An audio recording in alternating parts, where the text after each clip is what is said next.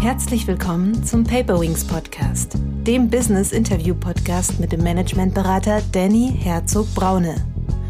Danny hilft Führungskräften wirksam und gesund zu führen, als Führungskräftetrainer, Visualisierungsexperte und Resilienzberater.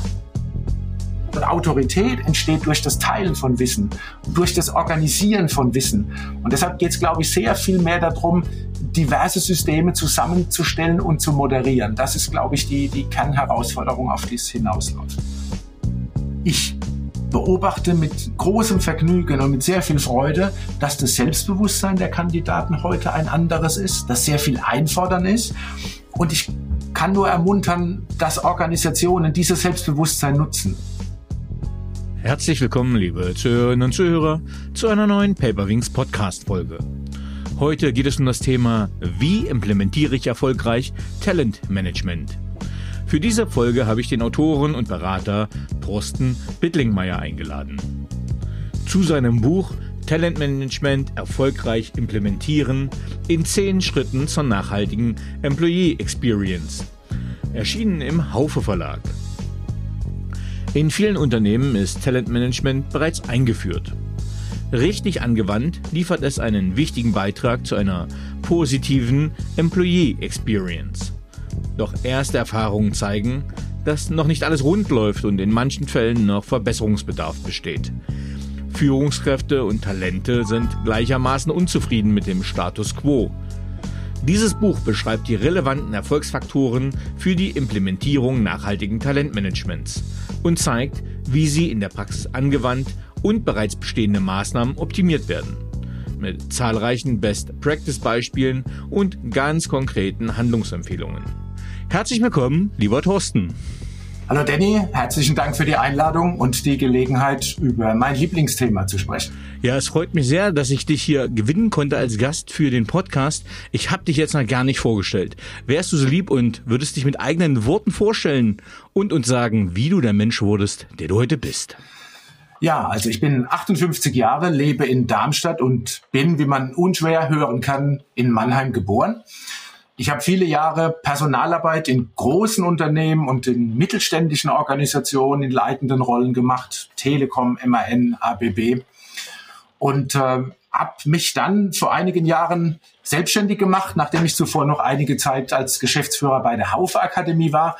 Und eigentlich zieht sich durch meinen Lebenslauf, den beruflichen zumindest, Insbesondere die Frage, wie entwickeln sich Menschen in Organisationen? Dann sind wir auch schon fast beim Thema Talent Management.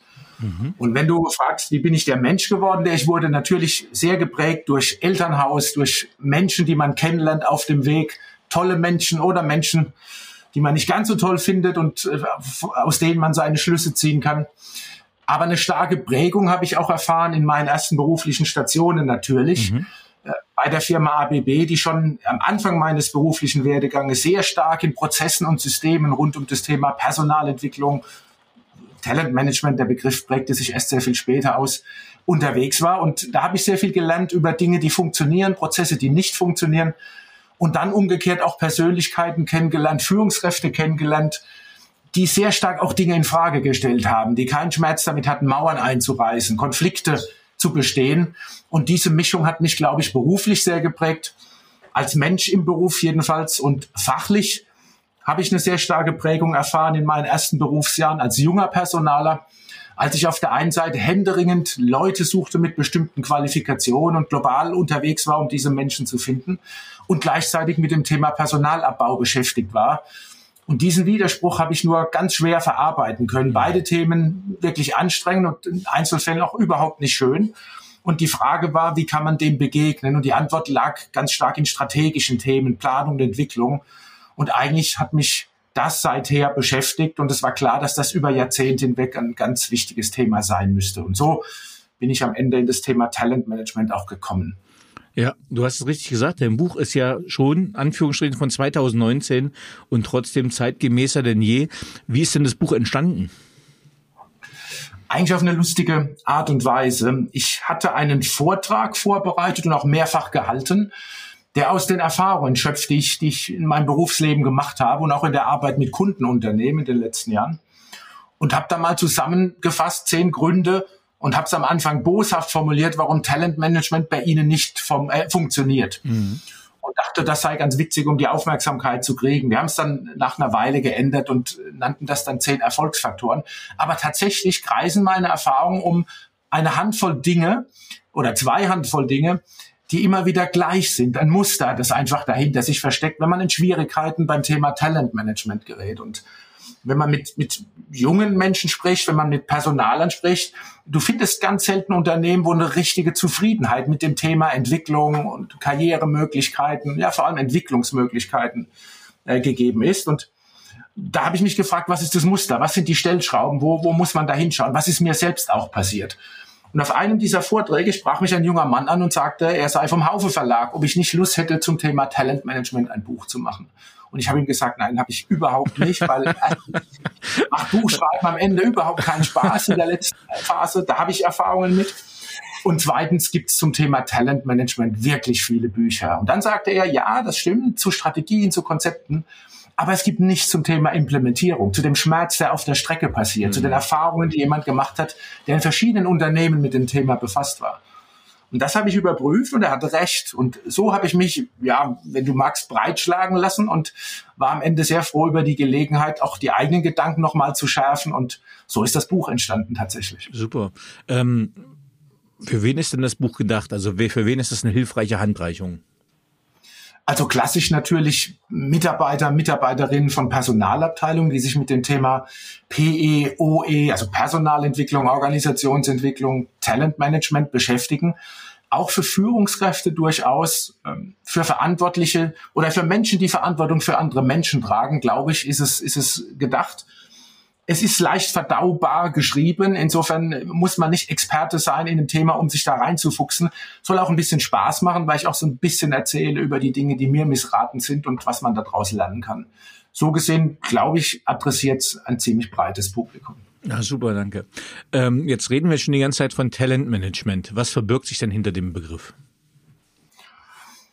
Der Begriff ist natürlich nicht so eindeutig festgelegt und du findest in der Literatur jede Menge Definition, allein schon zu der Frage, was Talent ist. Damit, damit fängt auch das Buch an, das zu definieren. Und ähm, eigentlich geht es um die Frage, wie finde ich, wie entdecke ich Talente? Es geht um die Frage, wie entwickle ich sie? Und es geht um die Frage, wie mache ich das, was ich da entwickelt habe, das Potenzial dieser, dieser Talente, wie mache ich das für sie und für das Unternehmen nutzbar? Mhm. Es gibt so eine ganz einfache Formel, wenn, wenn du magst, das einfachste Modell des Talentmanagements, das heißt Get, Keep, Grow. Also krieg sie, hol sie, finde sie, behalte sie, indem du was für ihre Entwicklung tust und lass sie wachsen. Fehlt mir so ein bisschen der Aspekt, sorg auch dafür, dass das Potenzial dann auch genutzt wird. Aber darum geht's. Und ich möchte nochmal Wert legen auf den Teil des Begriffs Management. Management heißt messen, steuern, regeln. Management ist ein aktiver Prozess, der einen Anspruch voraussetzt. Management heißt, ich beschreibe mal sehr klar, wo ich bin, ich beschreibe mal eine Idee, wo ich hin will und dann treffe ich Maßnahmen und prüfe, ob ich es tue. Und das ist was, was in, in der Praxis häufig zu kurz kommt. Es wird nicht wirklich gemanagt. Es werden tolle Sachen gemacht, keine Frage. Aber man könnte Talentmanagement auch beschreiben als das Steuern von Talentströmen in das Unternehmen und im Unternehmen. Und dieses Steuern ist nochmal ein ganz wesentlicher Aspekt von Talentmanagement. Mhm. Ja. Ähm, ab welcher Größe eines Unternehmens ist das denn sinnvoll? Naja, vom, vom Werdegang weißt du, dass ich in eher größeren Organisationen mhm. gearbeitet habe. Also da brauchen wir nicht sprechen, allemal. Aber die Denke dahinter und die Philosophie dahinter, die ist auch schon in kleinen Unternehmen äh, absolut sinnvoll. Es gibt ganz wunderbare Studien, äh, die immer wieder fragen, was funktioniert an Talentmanagement und was funktioniert nicht. Und wenn man dann die Talente selbst fragt, und das passiert in manchen Studien, und sagt, was fehlt euch eigentlich? dann sagen die ganz häufig, eigentlich wäre mir sehr geholfen, wenn meine Führungskraft, mein Vorgesetzter, meine Vorgesetzte einmal im Monat eine halbe Stunde oder Stunde mit mir über meine Entwicklung redet. Quality Time mit meinem zuständigen Manager. Das wär's. Und so banal kann Talentmanagement sein. Wenn du es hinkriegst, dass das funktioniert, dass regelmäßig über die Entwicklung äh, gesprochen wird und da eine Struktur auch hinter ist, wohin, was macht Sinn, dann machst du Talentmanagement auf kleinstem auf kleinster Ebene, in einem kleinsten Unternehmen. Ähm, und hast aber umgekehrt auch die Idee und die Philosophie dahinter, die eben auch in großen Unternehmen hilft, wo du dann strukturierter mit Prozessen und, und Strukturen arbeiten musst. Mhm. Aber äh, Sinn, den Sinn würde ich nicht von der Größe abhängig machen. Mhm. Ähm, warum ist deiner Meinung nach Talentmanagement heutzutage so prominent und warum sollten Unternehmen darauf achten? Ja, also wir, wir sehen mit Blick auf den Arbeitsmarkt überall, dass uns das Thema Fachkräftemangel anspringt. Und keine dieser Entwicklungen ist ja neu. Das Thema demografische Entwicklung ist, ist kein wirklich neues Thema. Dass die Zuwanderung die Qualifizierungen, die wir braucht, im Moment liefert, in dem Maße, wie wir es brauchen, ist im Moment auch nicht der Fall. Dass das Bildungssystem eher schlechtere Schulleistungen liefert in absehbarer Zeit, Schul- und Studienleistungen. Auch das ist absehbar in, in Deutschland. So gesehen ist das ein Thema, über das wir seit 10, 15 Jahren sprechen und das jetzt für uns mit Schmerzen spürbar wird. Mhm. Und wo es keinen Trend gibt, dass sich diese, diese Situation am Arbeitsmarkt kurzfristig entlasten würde. Mhm. Wenn man Blick auf Deutschland macht und wenn man davon ausgeht, dass du als Unternehmer in Deutschland oder Unternehmerin natürlich in Deutschland weiter deine Geschäfte machen willst. So gesehen bleibt uns das Thema in Verbindung mit der Situation am Arbeitsmarkt einfach äh, auf die nächste Zeit erhalten.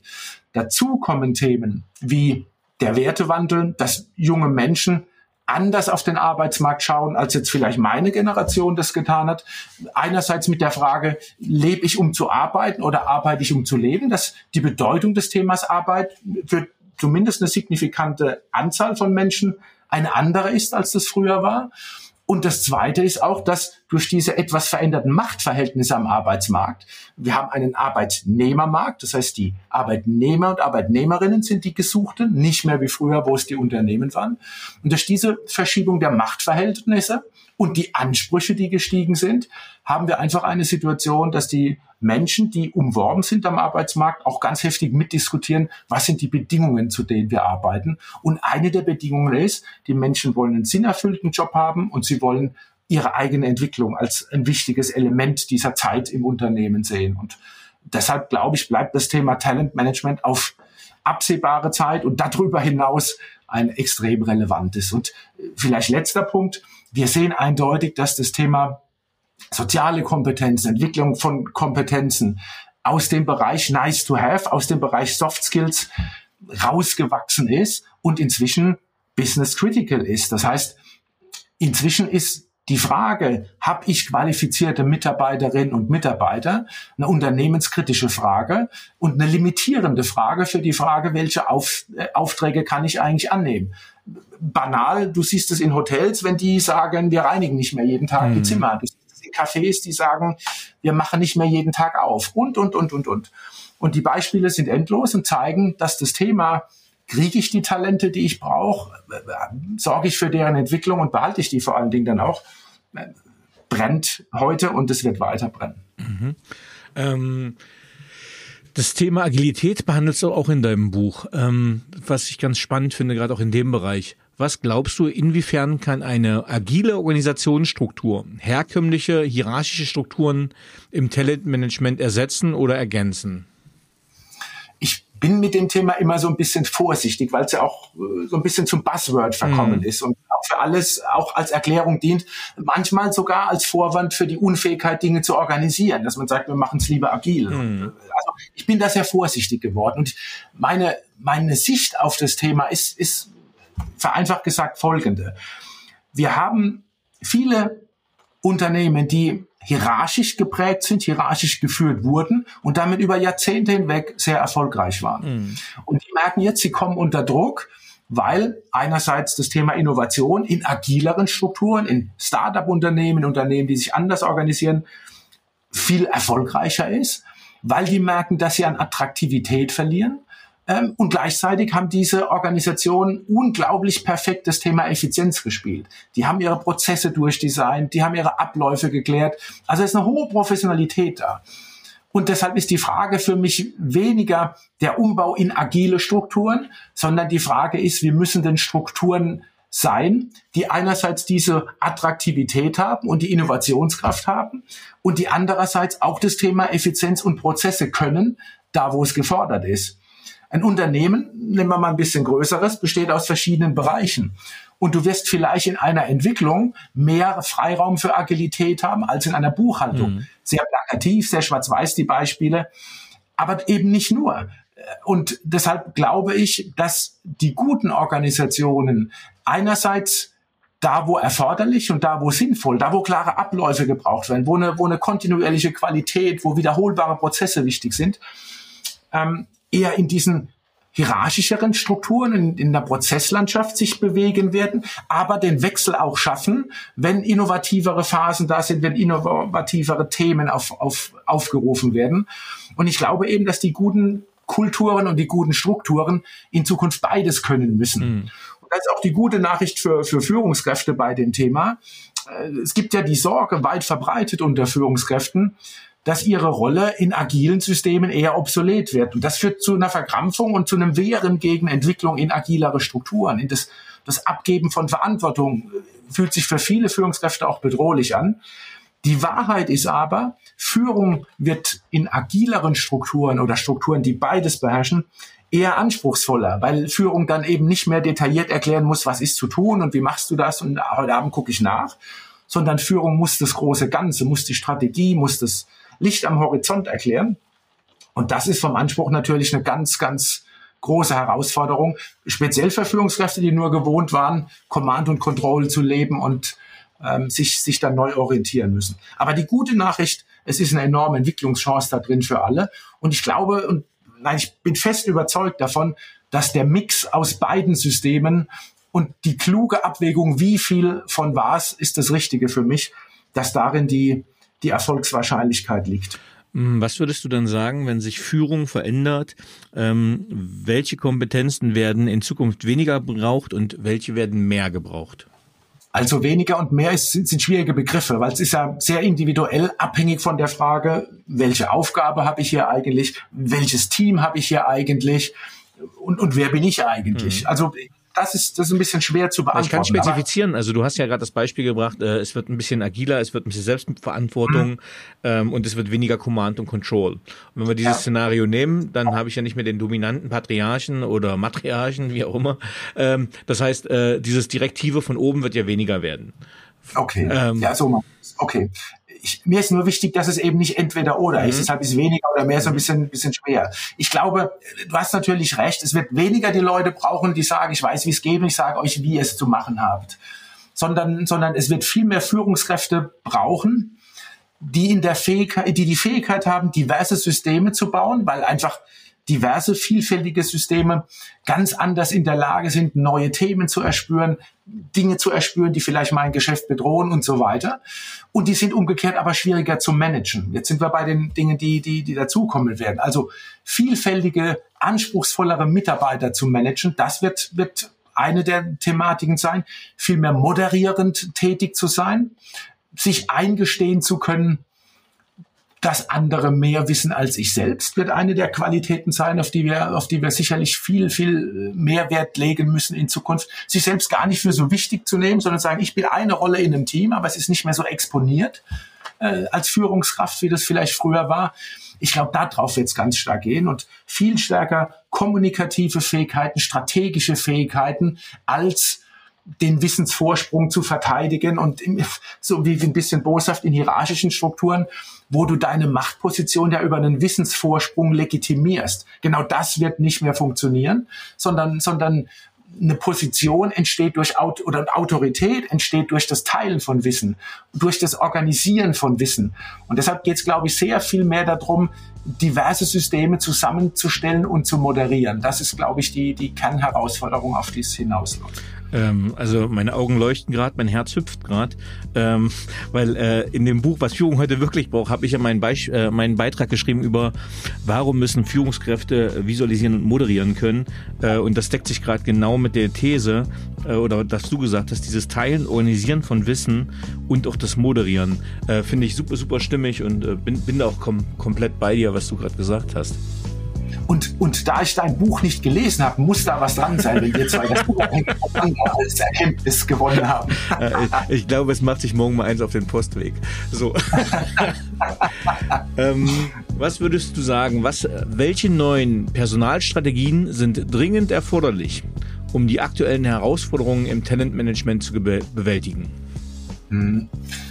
Also ich, ich finde, der erste Schritt ist, sich überhaupt mal klar zu sein, dass es neue Personalstrategien braucht. Damit, damit fängt die Veränderung an dem Thema an. Wenn ich es kritisch betrachten möchte, dann sehe ich eben ganz viele Unternehmen, die noch mit einer Entwicklung der alten Personalstrategie losmarschieren und sich wundern, dass das heute nicht mehr funktioniert. Und warum funktioniert es nicht mehr? Weil, wie wir es vorhin beschrieben haben, der Arbeitsmarkt ein komplett gedrehter ist. Ich sage mal ein Beispiel und dann kommen, kommen wir zu dem Thema, was das für die Strategie bedeutet. Ich habe als junger Personaler vorhin erzählt, dass wir auch schon händeringend Leute gesucht haben für Positionen. Und ich habe gelernt, und zwar als Dogma, bau nie eine Organisation um die Menschen herum. Mhm sondern beschreibe genau deine Organisation, beschreib die Abläufe, beschreib die Stelle, mach ein genaues Profil und dann such die passenden Leute dafür. Und so arbeiten immer noch sehr viele Unternehmen, Stand heute in ihrer Personalstrategie. Das war richtig in der Zeit, als vor den Werkstoren hunderte von Menschen standen, die sagten, darf ich bitte bei euch mitspielen? Mhm. Wir haben eine Arbeitslosigkeit gehabt, die relativ hoch war. So, jetzt hat sich der Markt gedreht und wir müssen das Thema neu denken. Wenn also alles sich um 180 Grad gedreht hat, dann heißt es doch, dass die limitierende Ressource, wie vorhin gesagt, der Mensch ist. Und ich muss mir überlegen, welche Menschen bekomme ich denn überhaupt noch, die bereit sind, in meinem Unternehmen mitzumachen. So, und dann muss ich mir überlegen, was steckt in denen denn drin? Also ich suche nicht mehr Menschen, die in Kästchen passen, sondern ich suche Menschen, die zu mir kommen und dann schaue ich, was bringen die mit. Und das bedeutet wiederum, dass ich meine Organisation womöglich an diese Menschen anpasse und immer schaue, mit welchen Menschen mache ich mein Geschäft und wie mache ich das bestmöglich. Ich, ich, konkretes Beispiel. Ich habe einen Kunden betreut, eine Person, die sich beruflich verändern wollte, und die hat ein Vorstellungsgespräch und sagt mir nach dem dritten Gespräch total begeistert, die haben drei Gespräche mit mir geführt und nach dem dritten Gespräch sagt der Geschäftsführer zu mir, wir haben jetzt eine Idee davon, was Sie können. Und jetzt bauen wir eine Organisation, damit Sie das so richtig einbringen und nutzen können. Und ich glaube, das sind die klugen Unternehmen, die zumindest sagen, wo immer das möglich ist, machen wir das und passen unsere Organisation an die Menschen an, wo immer das möglich ist. Und ich glaube, dieses Umdenken reinzubringen, und ich bin nicht naiv, du kannst es nicht in jeder Rolle so einfach machen, aber diese Sicht darauf und zu fragen, wie wollen wir vorgehen, das halte ich für, für, für ganz enorm wichtig. Und das Zweite ist eben, dass Unternehmensleitungen, Führungskräfte sich eingestehen müssen, Personal inkludiert, dass eben dieser Markt so ist, wie er ist, dass sich die Machtverhältnisse gedreht haben, dass wir schauen müssen, dass wir uns bewerben müssen bei den in Anführungsstrichen Bewerbern.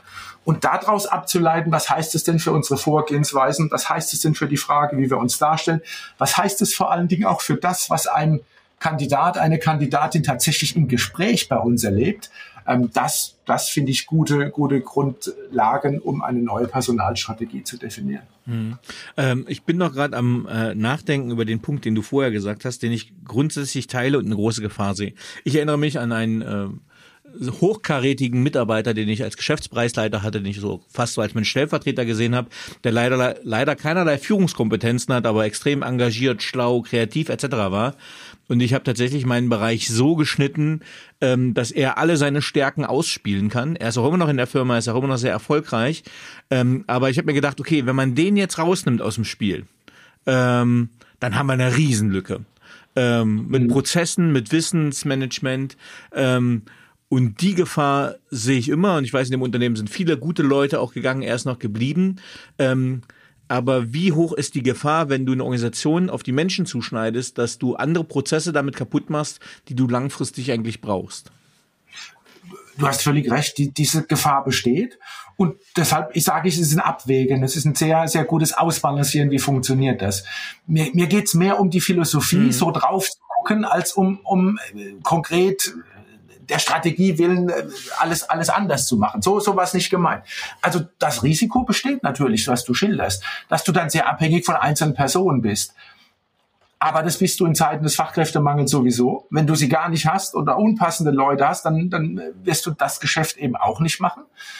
Und das Zweite ist, seriöserweise erhöht sich ja die Wahrscheinlichkeit, dass Menschen bei dir bleiben, wenn du ein Geschäft so auf sie maßschneiderst, ja. wenn sie die Freiheit haben, das mitzugestalten, was, was, was, was, was sie da erreichen sollen. Wenn du viel stärker über die Frage führst, warum machen wir das?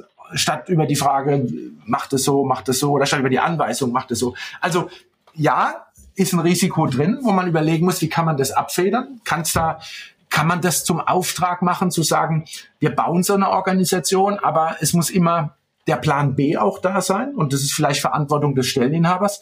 Mir gefallen zum Beispiel Konzepte, die sagen, Wann immer jemand befördert wird, ist die Bedingung, dass er ein gutes Nachfolgemanagement betrieben hat. Sonst befördern wir Menschen ja. nicht. Ja, super. Ne? Und, und, und solche Dinge zu etablieren und, und die Frage zu stellen, wie, wie können wir eine gewisse Absicherung schaffen?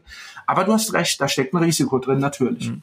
Ja, äh, ich gebe dir aber auch nochmal recht. Also äh, hätte man mir so ein Talentmanagement-Angebot gemacht, wäre ich auch gerne in der Firma geblieben. Ähm, äh, aber wenn du dich nicht komplett mit deinen Kräften und Stärken entfalten kannst äh, und dann so äh, zu viele Bedürfnisse offen bleiben, dann verlierst du halt auch Talente. Die Anfälligkeit für einen Wechsel, die steigt mit, mit äh, oder, oder ich, die korreliert mit der Quote, wie, wie sehr du deine Potenziale ausleben kannst und wie gut du deine Entwicklung gefördert wirst. Ja klar. Ja, super gesagt. Ähm, warum investieren Unternehmen oft viel in Talentmanagement, erzielen aber nicht die gewünschten Ergebnisse? Ja, ist eine spannende Frage. Und einer der, ein, eines der Motive ja auch, auch das Buch zu schreiben, um zu sagen, dass das nicht mehr so häufig passiert. Also ich glaube, man muss unterscheiden zwischen Unternehmen, in denen wirklich, ich nenne es mal Überzeugungstäter das Thema treiben und Unternehmen, die sagen, oh, ist gerade angesagt, müssen wir was tun, Klammer auf, Strategie, wasch mich, aber mach mich nicht nass.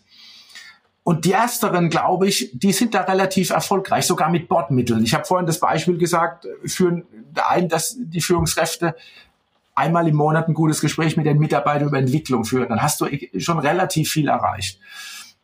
Was ich aber beobachtet habe über einen längeren Zeitraum ist, dass viele gemerkt haben, das Thema wird wichtig und wir müssen eine Stelle schaffen und es gibt Unruhe und Talentmanagement steht in jedem Personalheft und wir müssen jetzt was tun zu dem Thema. Und wenn du dann guckst, wie die Stellen besetzt werden, dann stellt man häufig fest, dass relativ unerfahrene Leute auf die Leitung Talentmanagement gesetzt werden. Und wenn du dann die Frage stellst, würdet ihr auf eine Leitung Vertrieb auch jemand Unerfahrenes direkt von der Hochschule zum Beispiel setzen, kämen die gar nicht auf die Idee, das zu tun. Mhm. So, das heißt, man hat ganz häufig unerfahrene, und da meine ich im betrieblichen Kampf unerfahrene Menschen auf diese Rollen gesetzt, die dann nach bestem Wissen und Gewissen Dinge tun, aber die dem Anspruch, Talent zu managen, einfach auf Jahre hinaus, bis sie eben bestimmte Erfahrungen selbst gemacht haben, nicht gerecht werden können. Also das ist, glaube ich, ein Fehler, dass man gesagt hat, wir müssen was tun, aber wir versuchen es mal mit einer preiswerten Lösung. Ich tue da jetzt vielleicht ein paar Menschen Unrecht, aber ich habe einfach viele Fälle gesehen, wo ich mich sehr gewundert habe, dass man, wenn man das Thema ernst nimmt, sehr mit unerfahrenen Leuten diese, diese, diese Rolle besetzt. Ich glaube, wenn ich das Thema ernst meine, brauche ich Leute, die wirklich taktisch, strategisch einiges auf dem Kasten haben, die einige Erfahrungen gemacht haben, die ein oder andere blutige Nase sich geholt haben und dann das Thema wirklich voranbringen. Weil wenn du Talentmanagement einführst und meinst es ernst, dann erzeugt es Schmerzen, dann gibt's Diskussionen, dann kämpfst du gegen die Silos, die dann, dann kämpfst du gegen die Pfründe von, von einzelnen Bereichen, dann kämpfst du dafür, dass Talente auch mal wechseln in einen anderen Bereich und, und, und, und, und. Und ähm, das, das geht eben nicht, wenn du irgendwie frisch von der Schule in so eine Rolle reinkommst. Das ist, das ist der eine Teil. Und der andere Teil ist, warum funktioniert's nicht?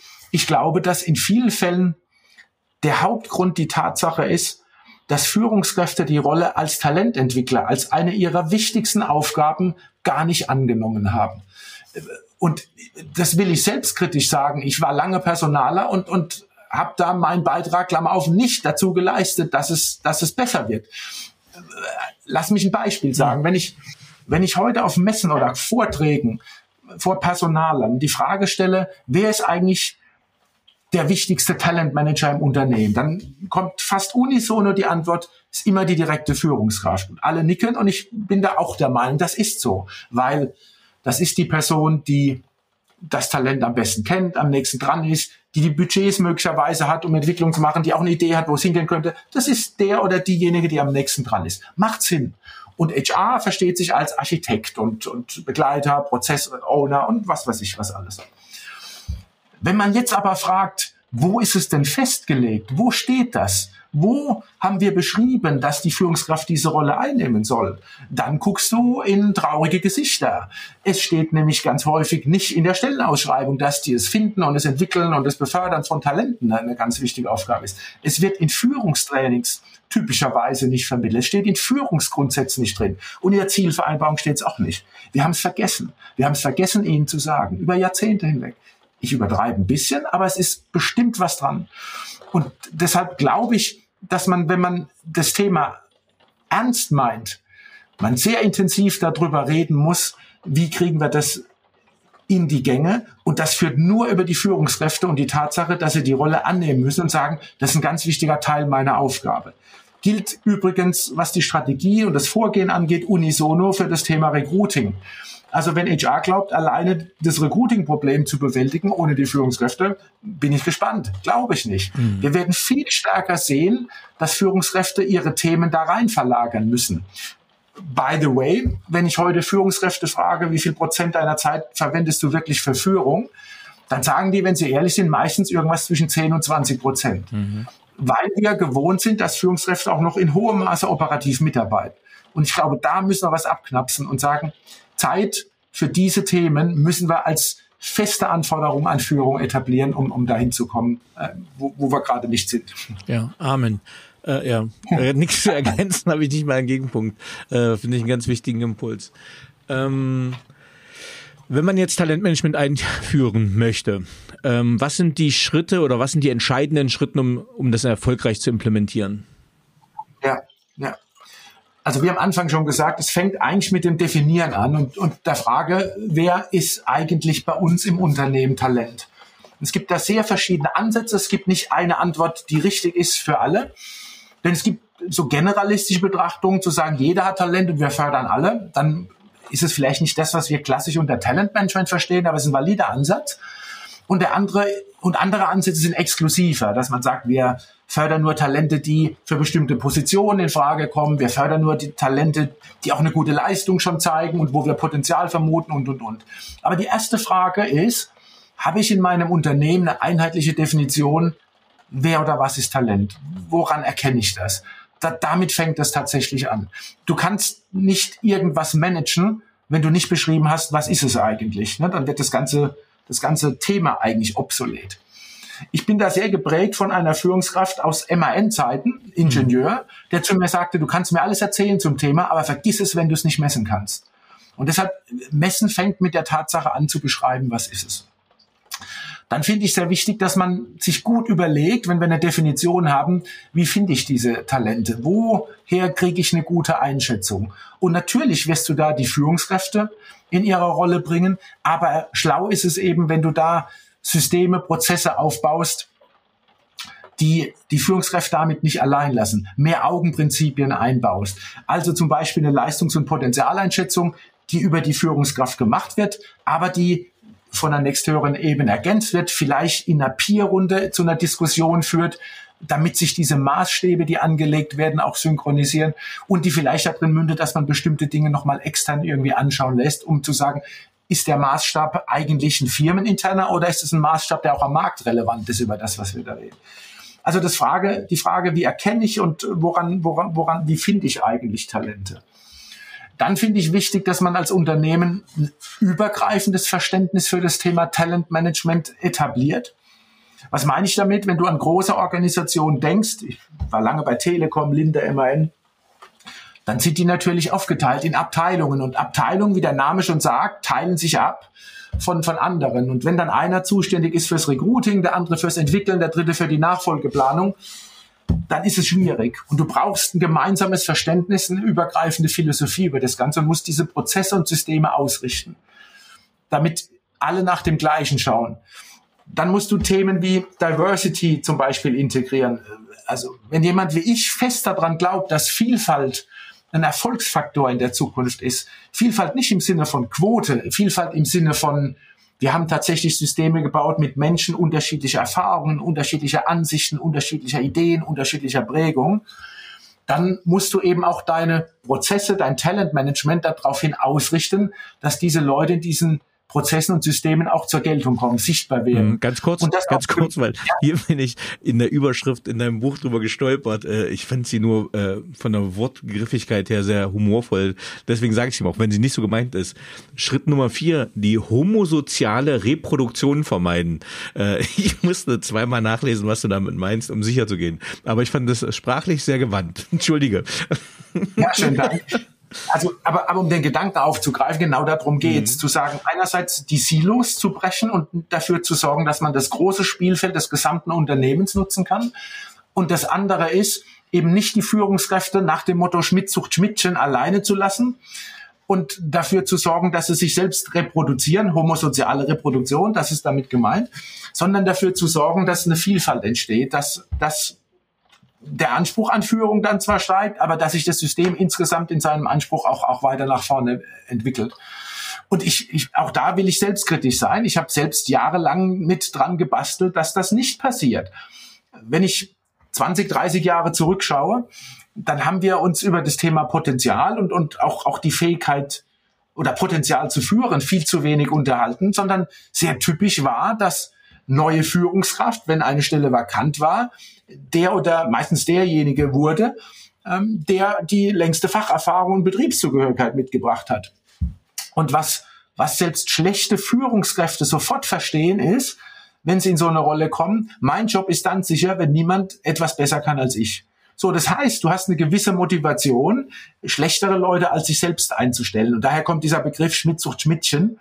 Also eine Kopie von sich selbst, weil ähnlich ist angenehm und leicht zu handeln, aber eine Nummer kleiner. So, und das, diese Systeme setzen sich natürlich fort. Das ist diese homosoziale Reproduktion, die im schlimmsten Fall zu einer Abwärtsspirale in Sachen Führungsqualität äh, führt. Und ich, ich glaube, dass, äh, auch wenn das jetzt sehr zugespitzt ist, dass genau das in, in vielen Fällen passiert ist und dagegen zu wirken, Systeme zu bauen, die eben nicht dieses Reproduzieren nur erlauben, ähm, das, das finde ich eben sehr, sehr wichtig. Ja, also kann ich aus eigener Erfahrung auch bekräftigen. Ich habe diesen Fehler auch einmal gemacht. Also äh, habe jemanden, der mir sehr ähnlich war, eingestellt, ähm, der aber schlechter war als jemand, eine, eine Frau äh, mit Migrationshintergrund.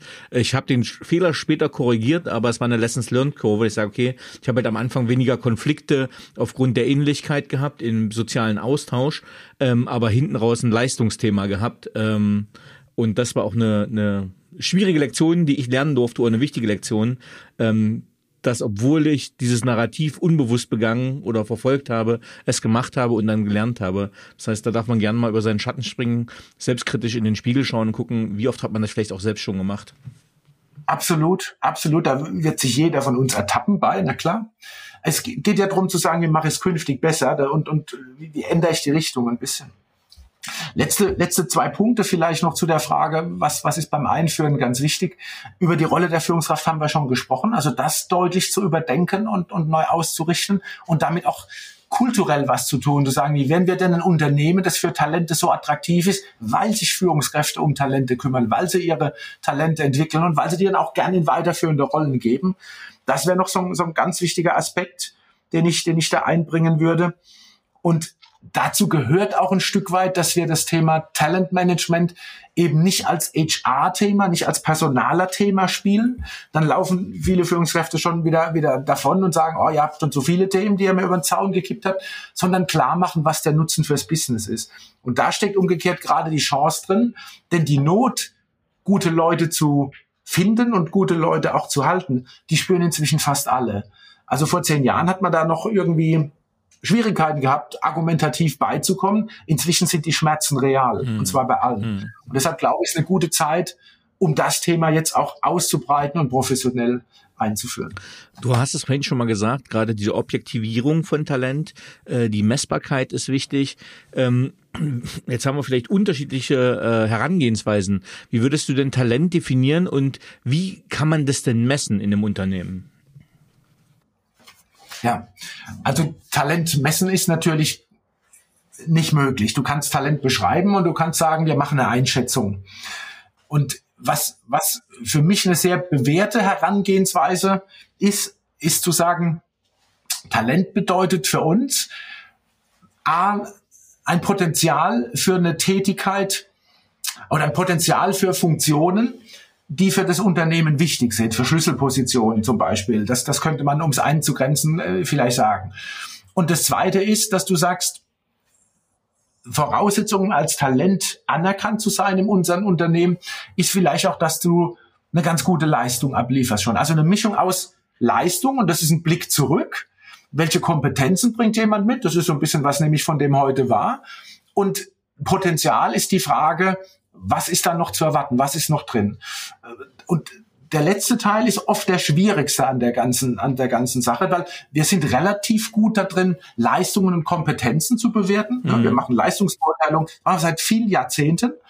Aber wir sind nicht so gut da drin zu sagen, was ist denn jetzt das Potenzial? Wo steckt denn noch was drin? Und, und da würde ich sagen, unterscheidet sich der Leistungsträger oder die Leistungsträgerin vom Potenzialträger. Und idealerweise haben Talente eben beides. Die liefern eine gute Leistung ab und das Potenzial, das ich jetzt mal übersetzen würde mit das Versprechen einer künftigen Leistung. So, und jetzt bei der Frage, wie messe ich das? Und konzentrieren wir uns auf den schweren Teil, diese, diese Einschätzung des Potenzials. Da kannst du eigentlich nur aus der Vergangenheit heraus Beobachtungen nehmen und sagen, was lässt den Schluss zu, dass der oder diejenige auch eine weiterführende Rolle beherrschen kann, auch in einer weiterführenden Rolle einen guten Job machen kann. So, also dieses ein bisschen hochrechnen. Also ich, mal ein Beispiel. Wenn man Führungskräfte fragt, wer sind deine spannenden Leute und wer sind die Guten, wer sind die Talente? In einem Unternehmen, wo Talentmanagement vielleicht nicht etabliert ist, dann wirst du oft ganz schnell aus dem Bauch heraus drei oder vier Namen bekommen. Fein. So die Einschätzung aus dem Bauch, ich weiß, wer meine Guten sind. Na klar. Und wenn du dann fragst, traust du den Leuten oder warum sind das deine guten Leute, dann kriegst du oft so Themen zuverlässig, äh, machen, was ich sage und äh, pünktlich und sowas in der Art. Wo man sagen kann, ja, das sind Hinweise darauf, dass die aktuelle Leistung okay ist und der Chef zufrieden ist oder die Chefin, aber das sind nicht Hinweise darauf, ob Potenzial für eine weiterführende Rolle da ist. Und da musst du dann anfangen zu sagen, lass uns mal an den Kompetenzen, wenn ein Kompetenzmodell im Unternehmen ist, fragen, woran könnte man festmachen, dass jemand auch in eine weiterführende Rolle hineinkommen könnte. Ein, ein einfaches Beispiel. Wir sind relativ leicht oder einfach in der Lage festzustellen, hat jemand ein gutes Fachwissen oder nicht. Das ist eine Frage der Performance und, und des Ist-Zustandes. Aber ich kann die Frage stellen, ist es jemand, der sein Fachwissen alleine aktualisiert und regelmäßig? Ist es jemand, der Fachwissen mit anderen teilt? Ist es jemand, der es übergreifend einsetzt? Ist es jemand, der von anderen gefragter Experte ist und dann auch diese Expertise zum Wohl des ganzen Unternehmens? Das wären Indizien, mehr ist es ja nicht. Das wären Indizien dafür, dass da Potenzial auch für eine weitere Rolle möglicherweise drin ist. Und so geht es darum, äh, sich zu überlegen, woran kann ich in unserem Unternehmen Indizien erkennen, dass jemand Potenzial für eine weitere Rolle hat. Und ich empfehle, da eine gewisse Struktur für zu schaffen, vielleicht ein Kompetenzmodell anzulegen und da beispielhaft Beschreibungen zu geben. Und ich empfehle vor allen Dingen das Gespräch darüber mit Peers, mit Kollegen in der Führungskräfterunde, weil sich einfach da immer wieder völlig neue Aspekte des Blicks auf Talente ergeben. Und aus diesen abgestimmten Diskussionen dann mit einer gemeinsamen Einschätzung rauszugehen. Ich glaube, auf die Art geht's. Messen im klassischen Sinne geht leider nicht. Mhm. Oder zum Glück. Mhm. Ähm, ich sehe gerade, äh, dein Buch gibt noch sehr viel her. Ich habe noch sehr viele vorbereitete Fragen. Ähm, und auch wenn es kurzweilig ist, ähm, wir sind schon sehr fortgeschritten in der Zeit.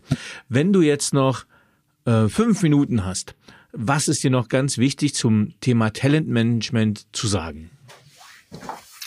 Also ich glaube, dass den Kern dessen, was mir wichtig ist an dem Thema, haben wir eigentlich geschreift, nämlich das Thema die Rolle der Führungskräfte. Ich glaube, dass sich Führung an dem Thema ganz deutlich verändern muss. Ich beobachte mit großem Vergnügen und mit sehr viel Freude, dass das Selbstbewusstsein der Kandidaten heute ein anderes ist, dass sehr viel einfordern ist. Und ich kann nur ermuntern, dass Organisationen dieses Selbstbewusstsein nutzen. Es gibt ja zwei Varianten, damit umzugehen, wenn du selbstbewusste Bewerber, selbstbewusste Talente hast. Das eine ist zu sagen, wir blocken das und wir wenden sehr viel Energie auf, um dieses Selbstbewusstsein wieder so ein bisschen runterzubringen. Auf das Maß, das wir früher mal normal fanden. Die andere Variante ist ja, ich nutze diese Energie. Ich, ich lasse die Leute ihre Energie einbringen. Ich lasse die Leute mitdiskutieren. Ich baue Foren, um diesen Wunsch, sich zu engagieren und einzubringen, zu nutzen. Ich mache es an einem Beispiel auch fest. Wenn wir früher Nachfolgeplanung gemacht haben, dann hätten wir es uns verbeten, dass jemand aus einem anderen Bereich sagt, ich kenne da jemand in einem Nachbarbereich, den finde ich gut, den könnte ich mir als Nachfolger hier und da sehr gut vorstellen. Da hätte ich als Personaler gesagt, sorry, unser Job, sowas zu tun. So, also ich hätte Energie drauf verwendet, demjenigen zu sagen, deine Idee ist schön, aber die interessiert mich nicht. Warum nutze ich solche Ideen nicht? Und es gibt Ansätze dazu, Selbstnominierungsverfahren, Dinge in der Art, die ganz stark darauf abzielen, diese Energie und diesen Wunsch, sich einzubringen in eigener Sache oder eben für andere auch zu nutzen. Warum soll ich nicht eine Nachfolgeplanung machen, in der jeder im Unternehmen, der Ideen hat, diese Ideen auch in ein System hinterlegen kann? Optionen sammeln kann ja nur vorteilhaft sein, um im Falle einer Vakanz dann auch eine gute und bestmögliche Entscheidung zu treffen. Vielleicht sogar eine, die sehr gut abgesichert ist im eigenen Unternehmen. Also diese Spielfelder neu zu denken, und zu sagen, wie nutze ich denn dieses Potenzial, das junge Leute da mitbringen, den Wunsch, sich einzubringen, den Wunsch mitzugestalten, auch in Themen, für die sie ursächlich gar nicht verantwortlich sind. Das wäre so ein Herzensthema, das, das glaube ich, mit dem Talentmanagement eng verzahnt ist und das ich, das ich gerne noch ansprechen würde, dass es, dass das sehr viele Chancen hat. Mhm. Wenn wir jetzt unsere bisherigen ungefähr 40 Minuten zusammenfassen würden, was wäre zusammengefasst, wie implementiert man erfolgreich Talentmanagement in der Organisation im Unternehmen? Also aus eigener Erfahrung und den Fehlern, die ich selbst gemacht habe. Überlegen, wo will ich hin mit dem Thema, überlegen, wo stehe ich, klare Definition schaffen, Mitstreiter suchen, Dinge ausprobieren, auch im Kleinen anfangen und nicht den Ansatz machen, es muss überall gleich und zur gleichen Zeit und überall perfekt laufen. Das ist so ein bisschen die Konzerndenke. Ich habe lange in Konzernzentralen gearbeitet und da bin ich heute meilenweit weg von. Gutes Konzept haben, äh, ein Bild haben, wie das gesamte Bild mal aussehen soll und dann im Kleinen anfangen und nach und nach jedes Puzzlesteinchen zusammensetzen, bis man sich dem Bild irgendwann nähert. Aber nicht die Organisation mit The Big Picture beglücken und glauben, dass dann alle Freude springen, darauf anspringen. Mitstreiter suchen, Pilotprojekte machen, Dinge ausprobieren, Dinge nachjustieren und dann denen anbieten, die Lust haben mitzumachen. Das wäre so die Strategie, die ich empfehlen würde aus heutiger Sicht. Super, cool. Vielen lieben Dank. Ähm, jetzt hätte ich noch ein paar persönliche Fragen an dich. Ähm, was braucht Führung deiner Meinung nach heute wirklich? Ich glaube, die braucht die Gelassenheit, sich nicht so ernst zu nehmen und äh, die Zeit zuzuhören. Hochgradig kommunikative Fähigkeiten. Und ich glaube, ich glaube, das, was wir eigentlich schon lange predigen, Empathie, mit anderen Menschen umgehen können, das ist das Thema, was auch in Zukunft ganz oben auf der Liste stehen muss und die Fähigkeit, das auch unter Druck zu leben. Denn ich habe oft Führungskräfte erlebt, die diese Fähigkeiten hatten, aber in einer größeren Rolle, in einer größeren Aufgabe diese Fähigkeit dann auch verloren haben. Und diesem Druck zu widerstehen, seine kommunikativen Stärken, sein Einfühlungsvermögen, sein Umgang mit Menschen trotzdem behalten. Ich glaube, darauf kommt es maßgeblich an beim Thema Führung. Stark. Ich notiere mal für mich Empathie und Resilienz, also Krisenfestigkeit. Mhm. Perfekt. Auf welche berufliche Leistung bist du besonders stolz? ich kann gar nicht sagen, dass ich auf irgendwie eine Leistung besonders stolz bin, aber ich freue mich riesig darüber, wenn ich von, von Kolleginnen und Kollegen höre, von Ex-Kolleginnen und Ex-Kollegen höre, dass Dinge, die wir mal gebaut haben vor einiger Zeit, in dieser oder ähnlicher Form noch am Laufen sind. Eine Leistungs- und Potenzialeinschätzung, die wir mal gemacht haben und die über Jahre hinweg am Leben ist. Ich äh, freue mich über eine Zeit bei der Telekom, wo wir spannende Sachen ausprobiert haben, konzeptionell waren. Ich, also ich habe wirklich in jeder Station tolle Sachen erlebt, tolle Menschen erlebt. Vielleicht ein, ein Projekt äh, oder ein, eine, ein Thema, das mir besonders viel Freude macht aus heutiger Sicht auch noch. Wir haben ein Restrukturierungsprojekt im Personalbereich bei MAN gehabt. Und eine Unternehmensberatung war da drin und natürlich sollten da Kapazitäten gehoben werden und gespart werden. Und ich war relativ neu als Leiter Personal- und Organisationsentwicklung. und habe dann im Gegenteil Vorschläge gemacht, was wir alles dringend brauchen. Und da sind einige Stellen damals bewilligt worden, obwohl es eigentlich ein Projekt war, das eher auf das Einsparen zielte. Und da bin ich bis heute sehr, sehr stolz drauf, weil dann auch tolle Leute in, in das Unternehmen kamen, um, um diese Stellen zu besetzen und wir ganz spannende Sachen da gemacht haben. Ja, verstehe ich. Sehr schön. Welche Fähigkeit bzw. Fertigkeit möchtest du gerne haben, die du noch nicht hast? Auch eine sehr spannende Frage. Ich glaube, das Thema Gelassenheit würde mir an der einen oder anderen Stelle noch gut zu Gesicht stehen. Das, das wäre, glaube ich, das Wichtigste. Ähm, manche Dinge auch hinzunehmen. Ich arbeite daran, ich bin mir dessen schon bewusst, aber es gelingt mir einfach noch nicht immer. Und die Fähigkeit, die dahinter steckt, ist zu sagen, bin ich gut da drin, meine Energie da drauf zu verwenden, wo sie wirklich gut aufgehoben ist, weil sie was bewirkt. Das ist das, was ich mir wünsche, was, was ich mir noch aneignen möchte. Welche drei Bücher haben dich am meisten geprägt und beeinflusst? Ja, also ich kann spontan fallen mir zwei ein. Das eine ist Mythos Motivation von Reinhard Sprenger. Ich weiß gar nicht, wie viele Jahrzehnte das schon alt ist, aber das hat mich damals sehr beeindruckt, dieses Nachdenken über Motivation und das tut's gerade auch wieder und, und inspiriert mich auch heute über das Thema Leistung und Motivation nochmal ganz neu nachzudenken und vielleicht auch mit einem Buch dazu äh, irgendwann mal zu kommen. Das ist das eine Buch. Und dann ganz praktisch und banal habe ich, hab ich von Klaus Antons, heißt der, glaube ich, ein Buch über Gruppendynamik, wo einfach sehr viele gute Übungen drin waren, die man mit Gruppen ausprobieren kann. Und das ist auch schon einige Jahre, wenn nicht Jahrzehnte alt. Und ich nehme es immer wieder gerne, gerne zur Hand. Ich, ich glaube, die beiden, wenn man es in Bezug auf berufliche Entwicklung nimmt, das sind so Bücher, die mich sehr geprägt haben und die mir, die mir sehr wichtig sind heute noch. Mhm gleich notiert, äh, zweite kannte ich noch nicht. Ähm, was waren die drei einflussreichsten Erkenntnisse, die deine berufliche Entwicklung bestimmten?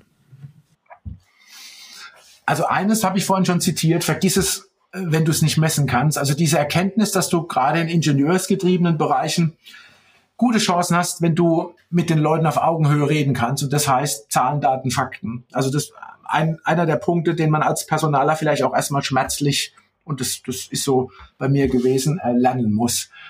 Ähm, das Zweite ist auch eine Begebenheit, dass mich eine Führungskraft mal rausgeschmissen hat und gesagt hat, sie klauen mir Zeit. Und ich habe mir dann überlegt, warum, warum geht er so mit mir um? Und bin draufgekommen, weil ich ihm Zeit geklaut habe.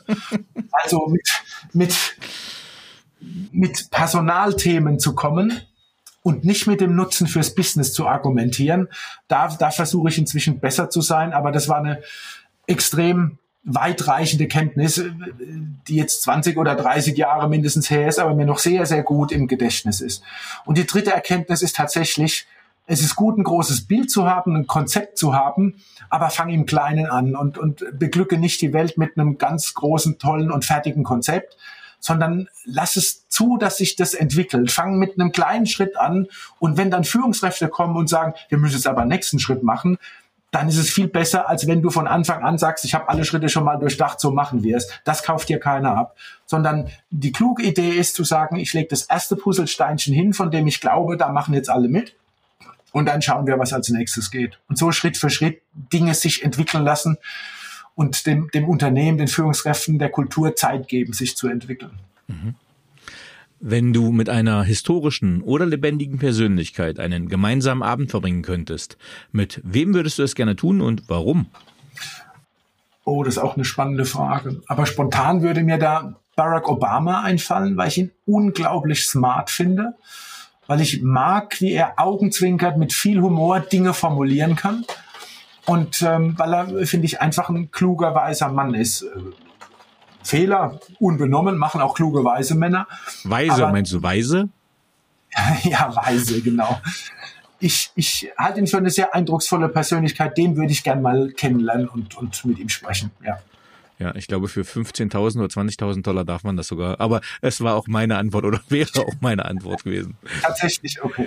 Ähm, wenn du dein jugendliches Ich treffen würdest, was würdest du ihm raten?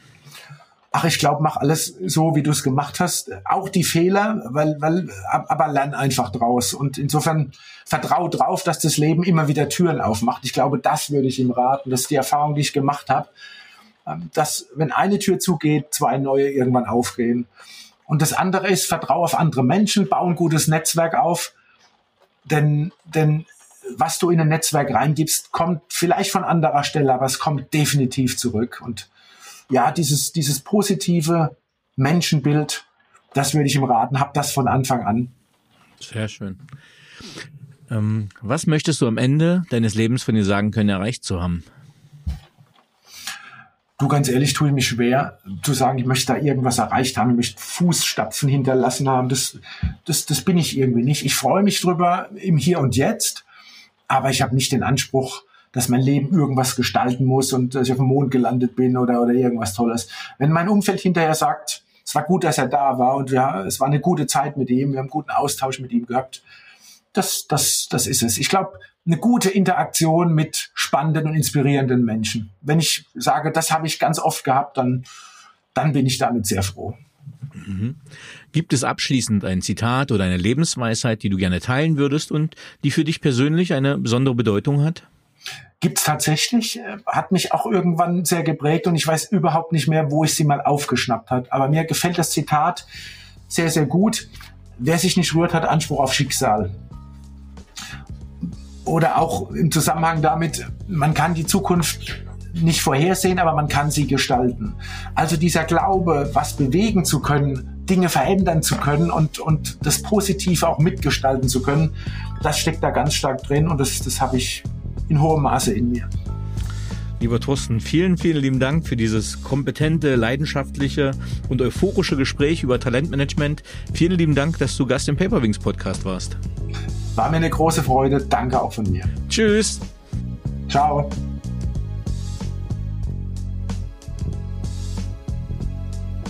So, liebe Zuhörerinnen und Zuhörer, ich hoffe, Ihnen hat dieser Podcast gefallen.